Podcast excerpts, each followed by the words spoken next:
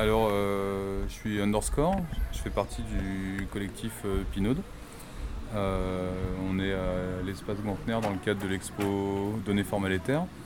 Et à la suite de cette invitation de parler d'un livre, moi j'ai choisi un livre du fond qui a été mis en avant dans le cadre de l'exposition, qui s'appelle La mort d'un pirate de Adrian Jones. C'est un livre qui est paru aux éditions Zone Sensible euh, un, éditeur belge euh, qui sort des bouquins euh, incroyables.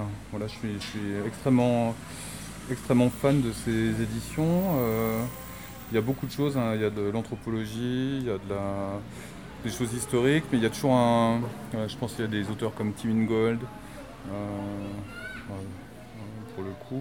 Sorti aussi Flatland, euh, il y a toutes les enquêtes sur la finance haute fréquence qui sont d'ailleurs en résonance là, avec euh, l'exposition ici, donc euh, les bouquins d'Alexandre Lemonnier, 4, 5 et 6. Et La mort d'un pirate, pour moi, c'est un bouquin que je trouve génial parce qu'il raconte un segment historique très particulier qui est celui des radios offshore.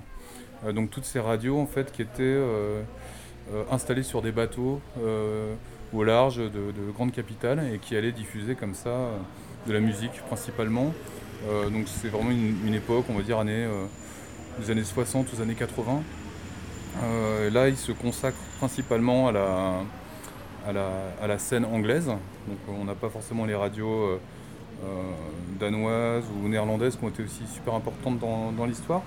Et alors c'est un bouquin qui est conçu un peu comme une enquête journalistique qui commence par un crime entre deux entrepreneurs et donc qui va commencer à ouvrir comme ça les ramifications de, la raison de ce crime. Donc ça se lit euh, de manière un petit peu intensive, hein, comme, un, roman noir. Euh, et tout doucement, on va euh, ouvrir en fait les, un à un en fait les on va dire les différentes couches, voilà, comme un, comme un millefeuille. On commençait à et de, de, cet étrange business des radios offshore. Et alors on, y croise plein de personnages fascinants. Hein, euh, Frédéric Hayek, la Société du Mont Pèlerin par exemple. Euh, les entrepreneurs de Sealand qui est devenu une micronation par la suite. Et ça va mêler en fait voilà, toutes ces thématiques entre législation, radio, euh, business, et puis bien, sûr l'imaginaire des radios, fondateur, celui des radios amateurs. Donc le, livre en fait entreprend une plongée dans l'univers des, des, radios amateurs des années 20, des années 10, des années 20 les différentes entreprises. Donc il euh, faut savoir que la radio, en fait, a plusieurs. Donc il y a toute l'étape de la législation du spectre euh, électromagnétique. Euh, on va passer à travers les différentes guerres où les émetteurs radio sont des points stratégiques de communication pour arriver comme ça sur une législation des ondes où les différents pays vont se partager voilà, des fréquences bien déterminées. Et le problème évidemment que pose la radio, c'est qu'elle traverse les frontières. Et donc il est difficile, euh, d'une certaine manière, de, euh, de, de, contrôler les émissions qui vont être faites par exemple au Luxembourg, mais qui vont être euh, écoutables en, Angleterre.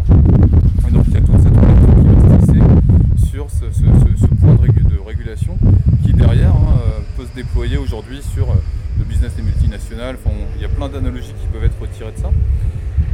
une des autres, on va dire, une des autres euh, caractéristiques de ce livre, c'est donc cette plongée dans, on va dire, euh, dans ces structures offshore. Là, c'est notamment des plateformes, soit des bateaux abandonnés, soit des plateformes qui vont euh, être dans l'océan, investis comme ça par des espèces d'aventuriers pour monter ces stations de radio.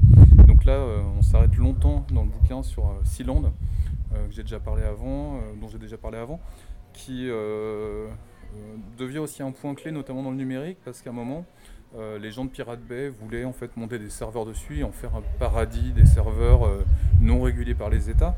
Wikileaks s'est vachement intéressé aussi à cette plateforme. Euh, cette plateforme qui avait sa, sa, propre nationalité, qui émet ses propres passeports, qui a son propre champ, on va dire, légal, hein, et qui se place voilà, en concurrence avec d'autres pays. Il y a tout un chapitre aussi sur Radio Luxembourg. Voilà, donc moi, un sujet qui m'est cher aussi.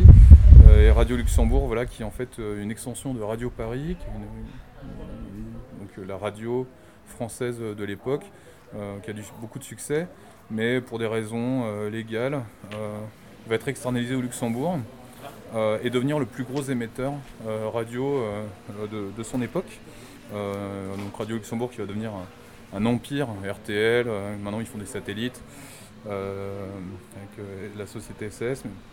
Et donc on revient voilà, sur, cette, sur cette aventure de Radio Luxembourg qui est, qui est très étonnante parce que c'est vraiment la fondation même voilà, de, ces empires médiatiques. Et peut-être un des derniers traits caractéristiques euh, euh, du livre, euh, ça va être justement, on va dire, ce passage entre les radios offshore, radio pirates ou radio libres des années 80. donc cette législation, cette ouverture des fréquences, en France c'était sous Mitterrand. et dans cette généalogie là qui nous est proposée, on apprend que la Société du Mont Pèlerin, Frédéric Hayek, en fait, s'investissent énormément euh, pour euh, casser les monopoles euh, nationaux. Et donc derrière en fait ces, radios offshore enfin, qui diffusent beaucoup de publicité, parce que c'est un peu le modèle économique de, ces radios qui vont devenir derrière énergie, etc. Il y a un ensemble comme ça de, préoccupations beaucoup plus profondes sur justement comment briser les, monopoles d'État par des, théoriciens hein, comme Hayek qui pensent que voilà, la, société du laisser-faire, c'est vraiment le néolibéralisme qui se plaque sur cette histoire des radios. Donc euh, à la sortie du bouquin, on a vraiment on va dire une, analyse très nuancée, euh, tout en finesse, avec énormément de... Alors déjà le meurtre est résolu, comprend les motivations du meurtre, qui sont euh, les motivations pécuniaires, mais surtout voilà, on en apprend beaucoup plus sur le milieu radiophonique. je pense que c'est un bouquin qui est super important pour saisir voilà, exactement l'endroit où on en est pourquoi est-ce que voilà, ce, spectre des ondes est entièrement euh, réglementé, légiféré, euh, quels sont voilà, les codes de cette, euh, de cette législation, mais aussi voilà, les aspirations des différentes radios. À déterminer voilà, des acteurs comme RTL ou Énergie, on arrive tout de suite à les placer sur une certaine, une certaine échelle de compréhension. Puis évidemment, pour, pour tout, tout, passionné de radio, voilà, il y a tout l'imaginaire, que ce soit des radios amateurs ou des radios pirates, qui, transparaît, mais éclairé de, de, de maintes lumières. Voilà, c'est un bouquin que moi j'adore et que je conseille euh, particulièrement.